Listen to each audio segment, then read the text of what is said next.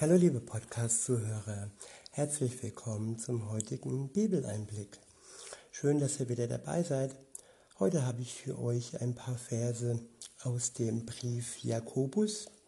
Es sind Verse aus dem ersten Kapitel und ich beginne ab dem Vers 13 und überschrieben ist dieser Abschnitt mit Versuchung. Ab Vers 13 heißt es, beziehungsweise ich benutze wieder die Übersetzung Das Buch von Roland Werner.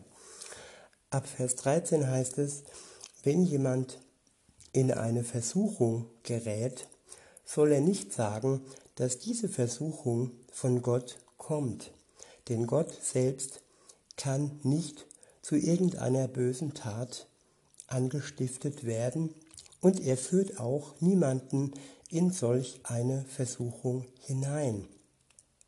Ich wiederhole, ich wiederhole, wenn jemand in eine Versuchung gerät, soll er nicht sagen, dass diese Versuchung von Gott kommt, denn Gott selbst kann nicht zu irgendeiner bösen Tat angestiftet werden, und er führt auch niemanden in solch eine Versuchung hinein, sondern es ist so, jeder, der versucht wird, wird von seinen eigenen Begehrlichkeiten fortgezogen und gelockt.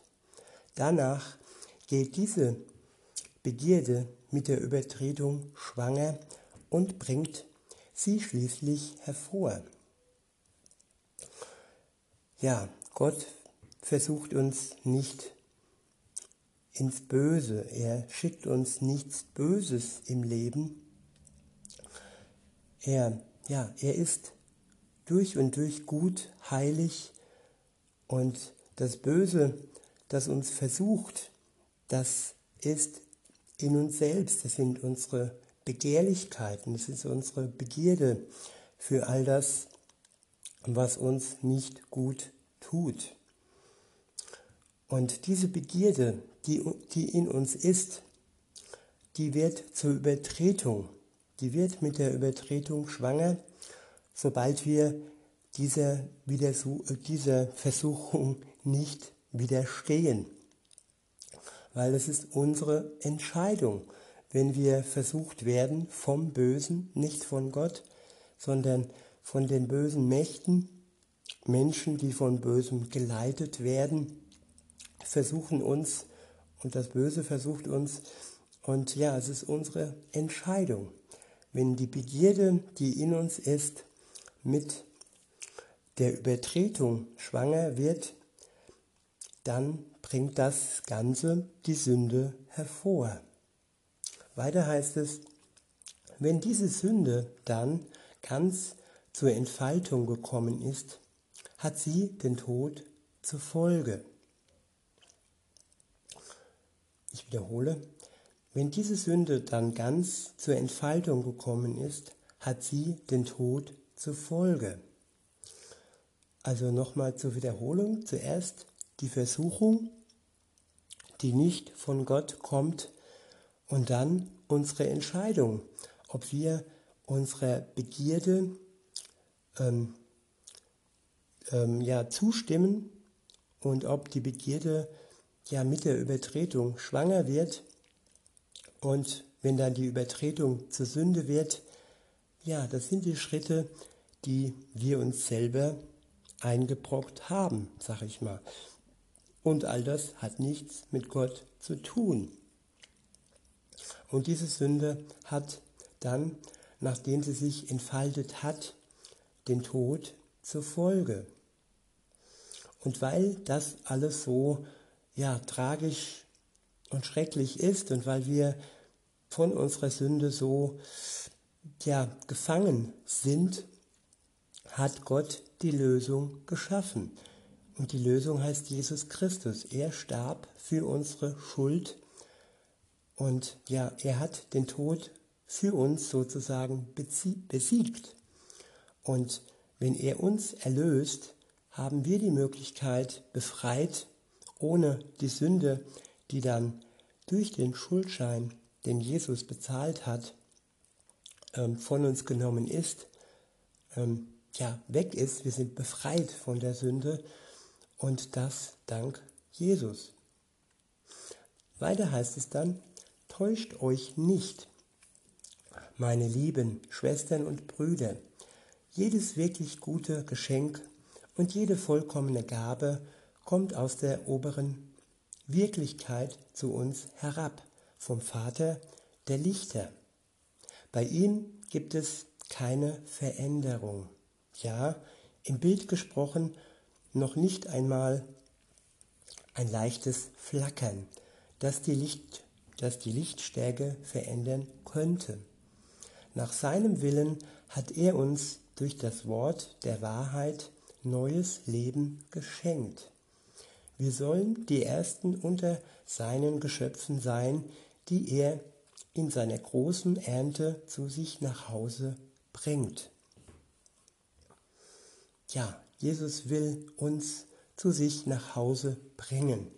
Wenn er wiederkommt, dann können wir uns freuen, dann haben wir eine Wohnung, zumindest die, die mit ihm zusammen eine Beziehung haben, die mit ihm unterwegs sind, die sich von ihm haben erlösen lassen, die, denen hat er eine Wohnung bereitet, eine Wohnung im Himmel, und er wird uns dann zu sich holen.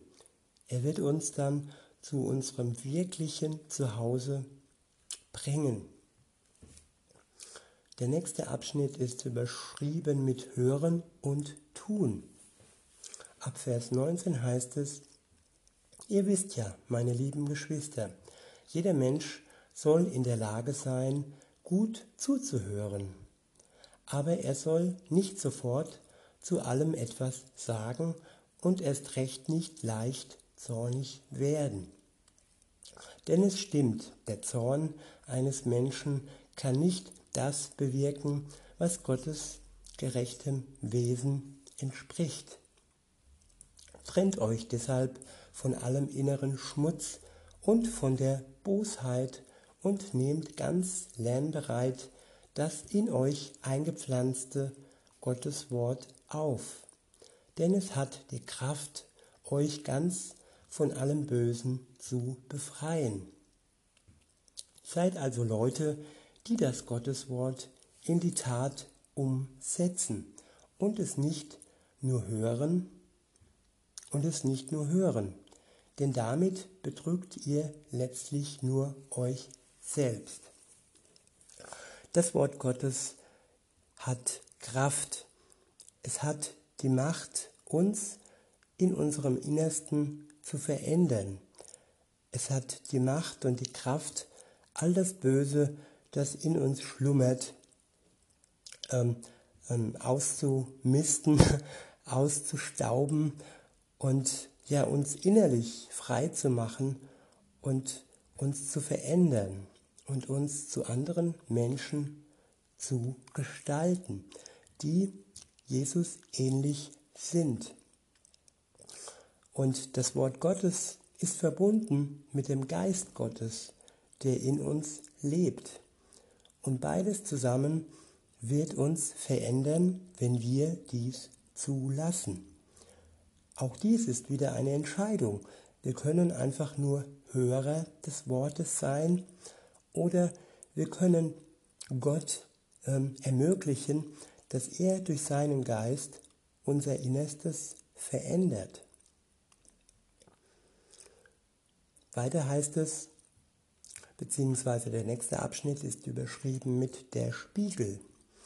Ab Vers 23 steht, denn wenn jemand die Botschaft Gottes nur hört und sie nicht in die Tat umsetzt, dann ist er wie ein Mann oder eine Frau, der sein eigenes Gesicht im Spiegel sieht.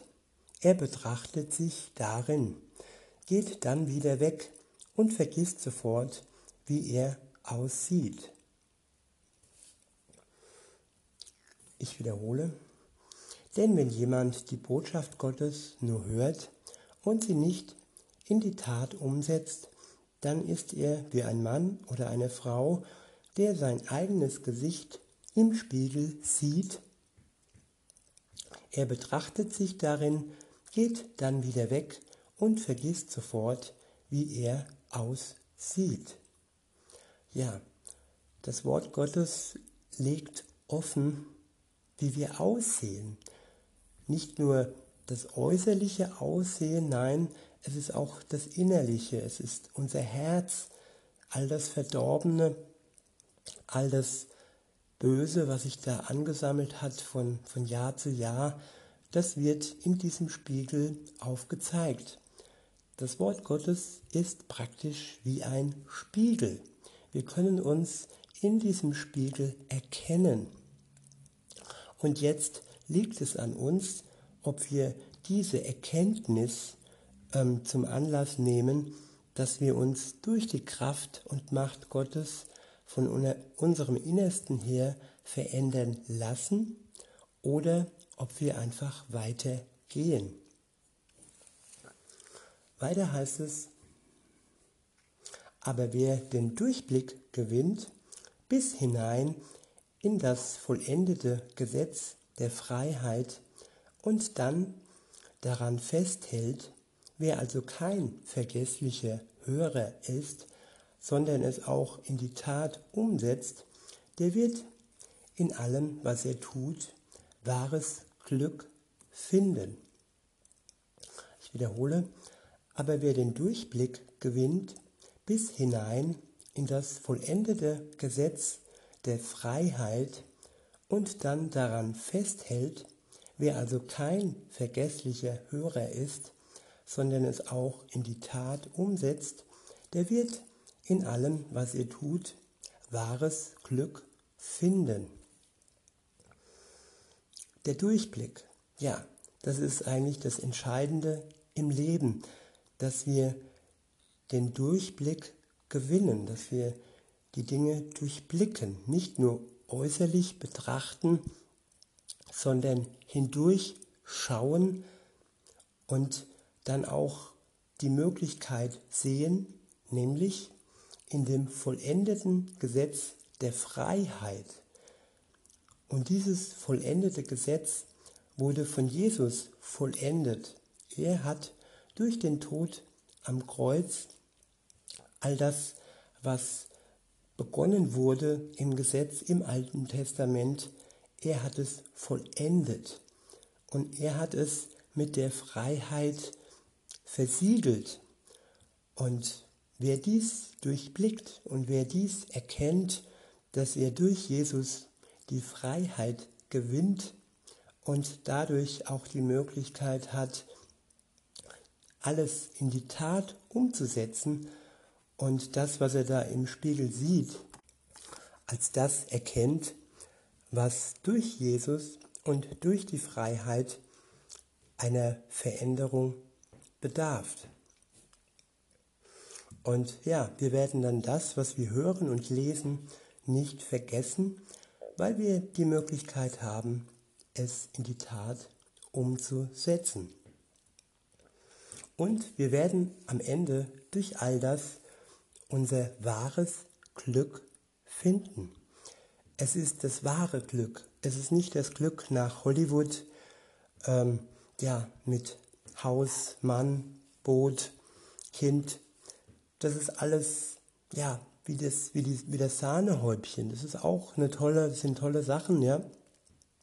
Aber es ist nicht das wahre Glück. Das wahre Glück ist zuallererst die Beziehung mit Gott. Weiter heißt es in Vers 26, wenn jemand meint, dass er so lebt, wie es Gott gefällt, dabei aber seine Zunge nicht im Zaun halten kann, der betrügt sein eigenes Herz und seine Gottesverehrung ist leeres Gerede. Darin besteht die Gottesverehrung, die echt und unverfälscht ist und sich auf Gott, den Vater, ausrichtet. Schutzloses, schutzlosen Waisen und Witwen in ihren Nöten beizustehen und sich nicht in die Gottlosigkeit dieser Welt zu verstricken. Der letzte Abschnitt ist überschrieben mit keine Unterschiede beziehungsweise das ist das nächste Kapitel. Und insofern haben wir dieses Kapitel zusammen ähm, erlebt und äh, es freut mich, dass ihr nach wie vor dabei seid oder vielleicht auch das erste Mal dabei wart. Ich wünsche euch noch einen schönen Tag und sage bis denne.